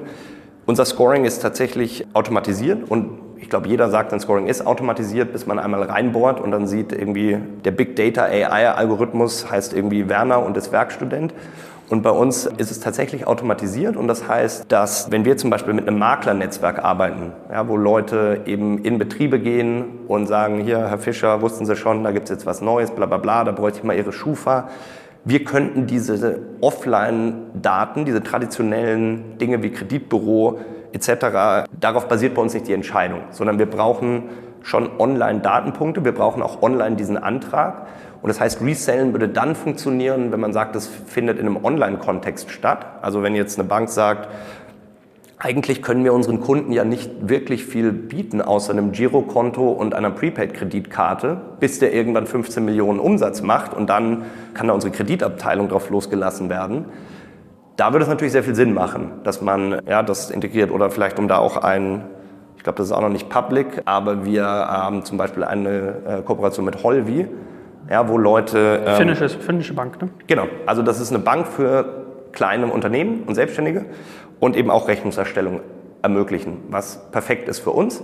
Was jetzt für uns weniger funktionieren würde, ist, dass irgendwie Offline-Vertrieb oder Offline-Banken irgendwie Papiere einsammeln und uns die zum manuellen Scoring übergeben. Also das geht bei Modellen wie Funding Circle oder eben Risikomodellen, die noch auf traditionellen Scoring basieren, aber bei automatisiertem Machine Learning geht das nicht. Ja, ich, ich verstehe die Schneise. Also ihr seid, glaube ich, deutlich eher ein Holvi-Case als jetzt irgendwie Bärenberg Bank, die dann genau. äh, ihrem, ne? äh, macht total Sinn. Hast du generell so, beziehungsweise du hast ja gesagt, du machst auch Post, ne? Also das könnte auch ein Thema sein. Mhm. Se seid ihr dann einer der Kandidaten, wenn man sich ins Handelsregister einträgt, dass man dann Post von dem kriegt? Oder wie muss ich mir das vorstellen? Das ist eine lustige Idee. Also hatten wir auch mal ja, gebrainstormt, diese Handelsregister-Crawler und dann Infoflyer rausschicken ich weiß nicht, wie gut das funktioniert. Also ich bin da ja immer wieder erstaunt, wenn ich eine GmbH gründe, was ja bei mir mittlerweile irgendwie häufiger vorkommt, dann wird man ja wirklich erschlagen ja, mit unseriösem Quark, so wo du dich für 700 Euro in so einem pseudo-offiziell aussehenden Brief in irgendeinem Schmodder eintragen lassen kannst oder auch alles mögliche. Hier ist ihr Google-Gutschein und hier ist irgendwie 50 Euro Kaffeemaschinen-Voucher. Ich glaube, da würde man auch so ein bisschen untergehen in diesem Schwall von Leuten, die die gleiche Idee haben. Aber trotzdem macht ihr Mailings, beziehungsweise vielleicht anders gefragt, wie sieht denn euer Vertrieb aus? Macht ihr das alles in-house? Sitzen da Leute wirklich am Telefon? Wirst du irgendwie ein Callcenter aufbauen? Werden da sozusagen Pakete, würde ich schon sagen, werden da Briefe rausgeschickt? Wie, wie muss ich mir das mhm. vorstellen? Also es ist tatsächlich erstaunlich nah am B2C-Marketing. Also die Kanäle, die wir bespielen, sind vor allem online und Partnerships und dann hier und da mal kleinere Offline-Geschichten. Direct Sales machen wir noch nicht, schlichtweg, weil wir weil das Volumen aktuell unsere Erwartungen deutlich übertrifft. Also wir haben in Polen ähm, jetzt nach zweieinhalb Monaten laufen wir auf einem siebenstelligen Kreditvolumen hinaus, was ja, wie gesagt, sich sehr schnell dreht. Also es sind ja ein bis drei Monatskredite, das heißt aufs Jahr hochgerechnet schon ziemlich beeindruckend. Und wir wollen jetzt auch gar nicht mehr machen in den ersten Monaten, weil wir erstmal die ersten Kohorten dann zur Kalibrierung von dem Algorithmus nutzen möchten.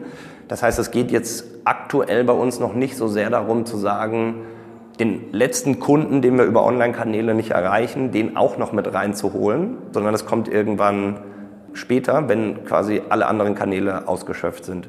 Äh, letzter Themenkomplex für mich so ein bisschen äh, Investoren. Lass uns da doch noch mal was zu sagen. Du hast ja schon ein paar Namen genannt. Also du hast gesagt, irgendwie den Pavel von Point9 Capital habt ihr an Bord, Gabriel Matuschka von Fly Ventures und äh, die in Capital und Red Alpine waren sonst noch so Namen, die mir aufgefallen sind. Wonach hast du die ausgesucht? Gab es da mhm. eine Strategie? Also ich bin da ja so ein bisschen gebrandmarktes Kind, weil bei Creditec was so unsere, und ich glaube, das ähm, machen die meisten jungen Gründer so, geht man danach, wer zahlt mir die höchste Bewertung?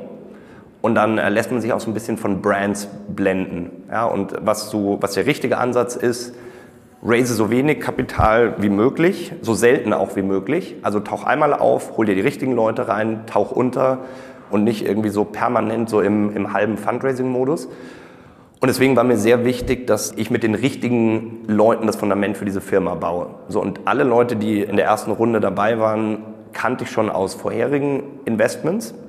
Zum Beispiel waren da auch ein paar dabei, die gesagt haben, egal was du danach machst, wollen wir dabei sein. So, und ob du irgendwie vegane Erdnussbutter verkaufst oder Rechnungen finanzierst oder so, ist uns eigentlich wurscht, weil wenn du das Fulltime machst, glauben wir daran. Das war dann sozusagen der erste Stamm. Dann auch einfach persönliche Freunde wie Alexander Hauptner-Müller, also Mitgründer von Creditec und jetzt CEO, Heiko Huberts, Michael Brehm. Das sind einfach sozusagen ein eingespieltes Team, was man dann auch gerne mit reinnimmt. Bei den neueren Investoren, also zum Beispiel Red Alpine und DN, bin ich tatsächlich sehr viel, also ich schaue sehr viel weniger auf den Brand des VCs, sondern wirklich auf den Partner. Also derjenige, mit dem du zusammenarbeitest, wie verhält der sich und nicht ist irgendwie der VC, hat der einen guten Brand, weil der vor sieben Jahren mal bei Blablub dabei war, die ein IPO gemacht haben. Das ist ja völlig irrelevant. Da ist auch so, dass ich dann Reference Calls gemacht habe auf diese Partner und Leute gefragt habe, ähm, bei denen die investiert sind, wie verhält der sich denn, wenn es nicht läuft? Ja, weil jeder Investor ist dein bester Freund, ja, irgendwie super lieb zu dir solange, as long as you're killing it. Die Frage ist, was ist denn, wenn es mal nicht läuft? So kommt er dann an und sagt, ich glaube, wir brauchen einen neuen CEO oder ich habe hier so einen lustigen Convertible vor dich, der für dich, der dir deine Firma abnimmt oder irgendwie ein krass verzinstes Darlehen oder ist das jemand, der sagt, wow, da haben wir uns jetzt irgendwie zusammen reingeschmissen und jetzt löffeln wir uns zusammen wieder raus. Was brauchst du denn von mir? Das waren für mich die entscheidenden Punkte, die dazu geführt haben, dass ich dann die End Capital und Red Alpine in der nächsten Runde mit reingenommen habe. La Familia ist, glaube ich, so ein bisschen lustiger Case, weil ich La Familia ging bei uns rein und dann habe ich mich näher damit beschäftigt und habe gesagt, ich will auch bei euch rein. Also das heißt, ich bin sozusagen LP bei La Familia, die wiederum bei uns investiert sind ja, bin da bisher sehr zufrieden. Wie ist mit Fly Ventures? Kannst du da mal was zu sagen? Die sind ja irgendwie so kleine, feine Manufaktur, aber irgendwie bei vielen anscheinend hoch angesehen. Sehr, sehr gut. Also tatsächlich, da äh, gefallen mir ein paar Dinge, die ich auch so bei noch keinem anderen VC gesehen habe. Also das erste ist, dass Gabriel den Anspruch hat, ähm, und er hat ja auch als Partner Stefan mit drin, der äh, Google Maps aufgebaut hat, was schon mal sehr ungewöhnlich ist für ein VC. Also jemand, der Google Maps aufgebaut hat versus jemand, der irgendwie bei Rothschild die Assets gemanagt hat die haben den Ansatz, nicht nur in innovative Modelle zu investieren und damit die Welt zu verändern, sondern auch die Art und Weise, wie VCs ihr Geschäftsmodell betreiben, zu verändern. Also eigentlich ist das ja bizarr, dass man sagt, ein VC investiert in die innovativsten Algorithmen, Robotics, äh, whatever, ja, aber es läuft alles eigentlich noch so ab, man trifft sich und dann telefoniert man mal und ein erfolgreicher VC zeichnet sich dadurch aus ähm, im Selbstverständnis, dass er sagt, ich erkenne Muster. Weil ich habe schon in so viele Firmen investiert und ich mache das seit 30 Jahren. Ich weiß, was ein Unternehmen erfolgreich macht anhand, anhand von Indikatoren oder ich weiß in gewissen Situationen, was zu tun ist. Was eigentlich nichts anderes ist als Pattern Recognition. Mhm. Und das bedeutet, du kannst eigentlich ein VC-Modell auch ja, sozusagen technologisieren. Also jetzt mal als Beispiel, wenn du sagst, jede Portfolio-Company gibt dir perfekten Einblick in die Bankaccounts, die HR-Datenbank, die Technik etc. Und dann versuchst du zu verstehen, was waren denn Patterns für Unternehmen, die erfolgreich wurden und nicht erfolgreich wurden. Oder das fängt auch im Sourcing schon an. Das war so meine Überzeugung davon, wie ich ein VC aufbauen würde, wenn ich einen aufbauen jemals würde, was glaube ich nicht passieren wird, aber unabhängig davon hat mir das sehr imponiert, dass Gabriel auch diesen Ansatz hat, VC an sich zu revolutionieren. Dann, was glaube ich sehr gut ist, deswegen habe ich Point9 und Fly mit reingenommen, unabhängig davon, dass ich eben von den Leuten sehr viel halte, dass sie fokussiert sind auf Frühphasen. Also wenn du jetzt irgendwie 500.000 Euro raised aus einem 300 Millionen Fonds, dann ist das klar, dass der Partner irgendwie nicht den Großteil seiner Zeit auf dir als Investment irgendwie einbringen wird. Und das heißt auch, dass du wahrscheinlich jetzt nicht beim LP-Meeting bist, ja, oder was auch immer. Wenn aber jemand aus einem Early-Stage fokussierten Fonds investiert, dann hat es im Fonds so eine Exposure, dass der jeweilige Partner dann auch die Zeit aufwenden kann, sich mit dir zu beschäftigen. Und der dritte Punkt, und das ist wahrscheinlich sogar der wichtigste, ist, dass Gabriel und auch Pavel sind so ein bisschen Investoren der neuen Schule. Also du hast ja so diese, diese alte Garde, die so tickt, und das ging ja bei Creditec irgendwann so auf die, auf die Klöten, die halt sagen, also, wir fordern einen Businessplan ein und dann checken wir jeden Monat, ob dieser Businessplan erfüllt wird. Und wenn ja, dann sagen wir gut und wenn nicht, dann fangen wir an, Stress zu machen. Und es geht gar nicht mehr um Inputfaktoren. Es geht nicht um Team, Produkt und Länder, sondern es geht nur, warum jetzt die EBIT-Marge irgendwie hier Gamma und nicht Delta ist. Die beiden vertreten eben die Philosophie, dass VCs da sind, um Gründer zu empowern. Ja, also die Frage ist, die mir Gabriel und Pavel am meisten stellen, wie können wir dir helfen? Was können wir tun? Und nicht, ja, also diese Zahl hier, die sieht aber irgendwie anders aus als in dem Businessplan von vor einem Jahr, weil das ist so ungefähr in jedem Startup der Fall, das ich jemals gesehen habe. Und das, glaube ich, ist ein ganz, ganz wichtiger Punkt, dass du dann auch als Gründer sozusagen deine Investoren als Enabler siehst und nicht als irgendwie Kontrollinstanz, so die eigentlich nur darauf wartet, dass du irgendwo einen Fehler machst. Ich muss gerade daran denken, äh, ich, wusstest du, dass ich mit Gabriel mal ein Büro sogar geteilt habe eine Zeit lang? Nee, das äh, gehört dann. Woher auch, ja? ja. Hat er sich denn gut genommen? Ganz frühe Gründerszene-Phase waren wir noch ganz klein, gerade im Wachstum und er hatte gerade sein äh, Shoppingclub für Reisen verkauft an Brands for Friends und hatte mhm. noch ein tierisch großes Büro da in der, wo der Magnetclub war früher und äh, saß im Prinzip in einem Büro und der ist ja staubtrocken vom Humor mhm. und es gab dann aber so Tage, äh, da bin ich dann in, in mein Büro gekommen und habe auf meinem Sessel so, so einen Labello-Stift wie so einen Analplug irgendwie festgeklebt gehabt. Also er wird mich erschlagen dafür, dass ich sowas öffentlich erzähle, aber er hat echt Humor. Und aber das ist auch ein wichtiger Punkt. Äh, also jetzt nicht der Analplug, sondern dass der Gabriel mal eine Firma gegründet hat, weil das merke ich auch. Es ist was völlig anderes, ob du mal dir die Hände schmutzig gemacht hast und Raub gefressen hast in so einem Startup oder ob du halt immer im Elfenbeintower saßt und irgendwie Geld ausgegeben hast. Also dass du selber mal in so Momenten warst, wow, das Konto ist leer und hier wollen Leute irgendwie ihre Familie ernähren oder ja, einfach nicht zu wissen, so was macht man jetzt hier und dann rödelst du und dann schaffst du es doch irgendwann. Ich glaube, das führt auch dazu, dass du viel mehr Empathie hast als VC und dich in den Gründer reinversetzen kannst, als wenn du eben, wie gesagt, immer nur der Asset Manager warst. Aber die Story interessiert mich mit dem Analplug. Was habt ihr da mitgemacht? Ich habe mir mal eine Geschichte erzählen lassen, dass du deinen Investoren, du warst auf Mallorca, um 1 Uhr nachts eine E-Mail geschickt hast mit irgendwie, das ist die Situation, was wollen wir tun, was denkt ihr? Und irgendwie um 3 Uhr oder so, also zwei Stunden später mit der Nacht hast du gesagt, ihr Wichser, was, was ist hier los? Bin ich der Einzige, der an die Firma denkt? Könnt ihr mal arbeiten, ihr Wichser, ihr faulen Säcke, so in dem ja. Stil, ja? Ist das so dein, der Habitus, den du immer noch hast? Ähm, Stimmt das? Also natürlich wird man ruhiger, ja, über die Zeit. Ich glaube, Creditec ganz am Anfang war, also wir waren wirklich motiviert bis in die letzte Pore. Und das wird dann auch, irgendwann wirst du schon auch so ein bisschen teilweise... Man schleift sich ab, ja. Ja, wo ich mir auch heute frage, also wenn mir das jemand schicken würde, ja, würde ich auch denken, irgendwie, ähm, was geht denn bei dir ab? Das Witzige ist ja, das fanden die ja teilweise eher sogar geil. Ja, ja, das fanden die, ähm, ich glaube, Investoren ähm, finden das generell ungewohnt, wenn du, wenn du quasi von ihnen was einforderst. Ja, also wenn du am Ende vom Board-Meeting sagst, so, liebe Investoren, hier sind die Hausaufgabenlisten bis zum nächsten Board-Meeting.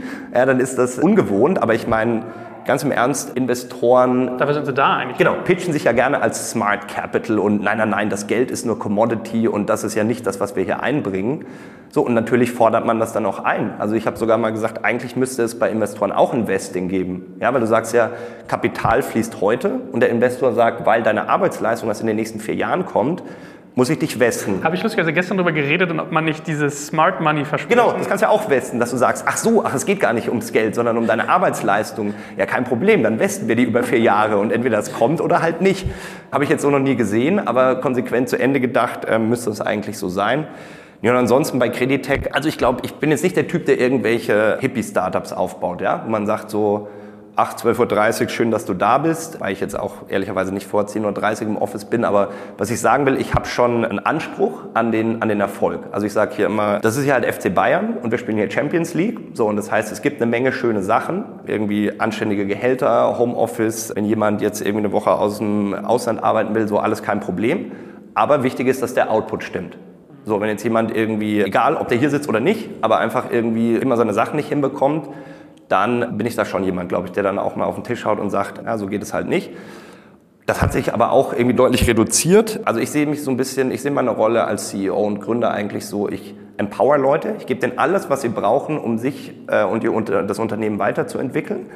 Aber ich habe dann auch eine Erwartungshaltung, ja, dass man damit auch nicht mit dieser langen Leine und viel Freiheit, dass man damit auch nicht quasi fahrlässig umgeht. Und ich hatte bei Creditec mal so einen lustigen Moment, also es war so ein Skype-Chat ja, unter quasi Managern, die alle C-Level und SVP, wie man so schön sagt, also Senior Vice President. ganz hohe Tiere, ja, in diesem 20-Mann-Startup, nee, ich glaube 70 oder so waren wir da. So, da habe ich montags eine Aufgabe rausgegeben und meinte, bis Freitag brauchen wir die. Ging mir auch wirklich um eine wichtige Deadline und äh, wer Fragen hat, bitte bis morgen Abend stellen. Ansonsten gehe ich davon aus, das läuft.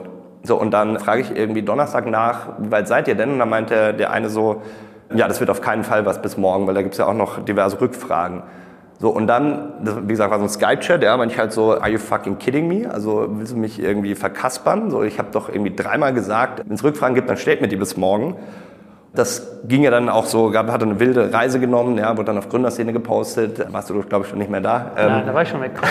ich mache so eine gemeine nicht. Genau, da waren ja die seriösen Tage vorbei. Nein, Spaß. Und dann ja, wurde daraus ein bisschen so eine Story ähm, hochgekocht. Die wurde dann auch lustigerweise immer und immer wieder rezitiert, ja, wo dann äh, selbst in den USA irgendwie dann Leute mal nach zwei Jahren, ah, you this, uh, are you fucking kidding me, guy? Sag so, also ist das jetzt so spannend, ja, oder ist das irgendwie so wie Sebastian Diemers Wohnung auf Gründerszene halt so irgendwie nettes Boulevard, aber jetzt weiß ich nicht, ob, also die Leute aus der Investmentbank und Anwaltskanzleien haben mir danach geschrieben und sich kaputt gelacht, ja, und meinten so, mein Chef droht mir die Eier abzuschneiden, wenn das bis morgen nicht fertig ist. Und bei euch gibt es einen Presseartikel so, wenn man irgendwie einen anderen C-Level-Manager fragt, ob er einen verkackeiern will. Wobei ich schon gehört habe, dass du äh, so zwischen Genie und Wahnsinn schon ein bisschen auch changiert hast, ja. Also ich glaube dir das, dass das immer, die Suppe wird manchmal heißer gekocht als gegessen, aber ich habe auch mal gehört, du würdest einen Evil Incubator gründen. Ist das? Ich meine, das meinte noch jemand, Genie und Wahnsinn unterscheidet ja nur der Erfolg. Ja, also so Steve Jobs, kannst du jetzt sagen, er hat voll einen am Sender, aber irgendwie uns dafür allen das Leben ein bisschen einfacher gemacht, so was aber sich nur durch, den, nur durch den Erfolg rechtfertigt. Ich glaube, da bin ich dann doch deutlich spießiger. Ähm Stimmt das eigentlich, dass du mal so einen Evil Incubator so. gründen wolltest? Nee, wir hatten mal, das war noch mit Alex, das war noch vor Creditec-Zeiten, wo wir mal, die Idee war mal, wir sind die Reeperbahn lang gelaufen und haben uns gesagt, warum digitalisiert das eigentlich keiner? Ja, so alles, was hier stattfindet, so die Innenstadt ist digitalisiert, der Einzelhandel, so der Schuhladen, irgendwie der Parfümladen, aber die Reeperbahn ist irgendwie noch erstaunlich offline. Das war aber auch eher, ähm, also auch eher Klamauk als jetzt irgendwie ein Pitch-Deck, was wir da erstellt haben. Aber also erstaunlich, was du alles hörst, ja. Du hast ja anscheinend deine Ohren überall. Haben wir aber tatsächlich dann nicht, haben wir dann nicht umgesetzt. Also da gibt es noch Luft für jemanden. Naja, sagen wir mal, was ich noch als überwiegende, also oder übergreifende Frage so ein bisschen habe, ist, wie fokussiert bist du denn auf Finata gerade? Ich habe manchmal so ein bisschen die Problematik, dass man mir das Gefühl hat, du machst irgendwie 15 Sachen gleichzeitig, was mhm. irgendwie immer schlecht eigentlich ist aus Signaling-Sicht. Ist das jetzt dein, Voll, dein Vollfokus? Genau, also ich mache Finata Fulltime. Ich habe nebenbei zum einen ein paar Investments getätigt und dann auch ein paar Unternehmen operativ gegründet. Also zum Beispiel Digitalkasten ist ein Unternehmen, das habe ich gegründet mit dem Ziel, Post zu digitalisieren. Also dass man sagt, alles ist irgendwie digital außer Briefpost und das kann man doch eigentlich auch per E-Mail, Smartphone rund um die Welt lesen und dann in Zukunft auch online bezahlen, antworten, Abos kündigen etc. Und natürlich mache ich für solche Investments bzw. Inkubationen dann auch entsprechend Werbung. Ne? Also irgendwie, ich habe halt auf Facebook und LinkedIn und so mittlerweile ähm, irgendwie ein paar Leute, die das vielleicht interessiert, was man da postet. Und dann mache ich Werbung für sowas. Und das, also nach außen erweckt das natürlich den Eindruck, so, was macht denn der Typ jetzt eigentlich? Die Fokus halt, ne? So genau. Ich sitze aber tatsächlich Montag bis Freitag hier bei Finjata und für Finjata. Also natürlich gehen da auch diverse Stunden mal in irgendwie ein Investment. Aber ich mache das hier Fulltime und wie gesagt werbe aber auch für meine anderen Investments, was quite frankly auch irrational wäre, das nicht zu tun. Also irgendwie aber sind das, sind das Investments, die auf dein jetziges Thema ein, einzahlen? Also könnte irgendwie so ein digitaler Briefkasten irgendwann mal einen Rechnungsbezug haben oder ist das eher noch fern? Nee, ich sehe das, also wenn es da mal eine thematische Überschneidung gibt, dann wäre das eher Zufall, wäre aber nicht so bei, bei Setup. Also es ist so, dass ich gerne mit jungen, heißen Unternehmern Unternehmen gründe, die aber gar nicht so sehr auf VC-Cases abzielen. Also ich finde mittlerweile aus Investorsicht und auch von den Economics Modelle spannender, wo du nicht ein Jahr und eine Million investieren musst, um zu gucken, ob irgendwas funktioniert, sondern wo du mit ein paar hundert oder tausend Euro ausprobieren kannst, gibt es einen Markt dafür. Also zum Beispiel Digitalkasten haben wir einen Prototypen entwickelt für, was hat er gekostet? Ich glaube 10.000 oder 12.000 Euro. Haben den an den Markt geschmissen und einfach mal geguckt, so nutzt das jemand. Dann haben wir gesehen, ja, funktioniert. Dann wieder das Beispiel aufgegriffen, eben das Ganze nochmal auf Betonfundament gebaut. Das sind eher, in, also das sind eher Dinge, die ich spannend finde, eher Nischen, wo man schnell profitable Unternehmen aufbauen kann mit kleinen Teams, ohne Venture Capital. Und Digitalkasten ist eben eins davon.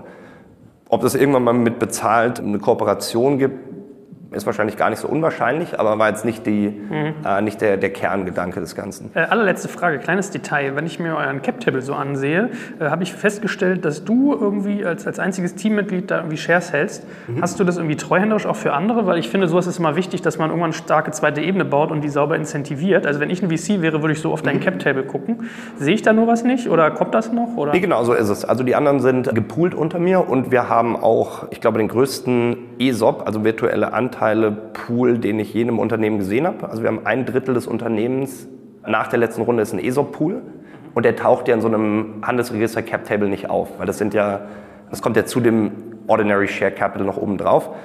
Das war mir sehr wichtig, weil bei Creditec hatten wir am Anfang so einen mittleren einstelligen Prozentbereich einen ESOP-Pool und dann gemerkt, das reicht ja hinten und vorne nicht, weil du brauchst ja irgendwann Leute, die also die guten Leute, die zu dir kommen, die kommen ja nicht, weil du ihnen irgendwie 100.000 Euro Jahresgehalt zahlen würdest, was glaube ich auch niemand macht vor einer Series B, sondern die kommen ja für, weil sie ans Unternehmen glauben und daran im Erfolgsfall partizipieren wollen.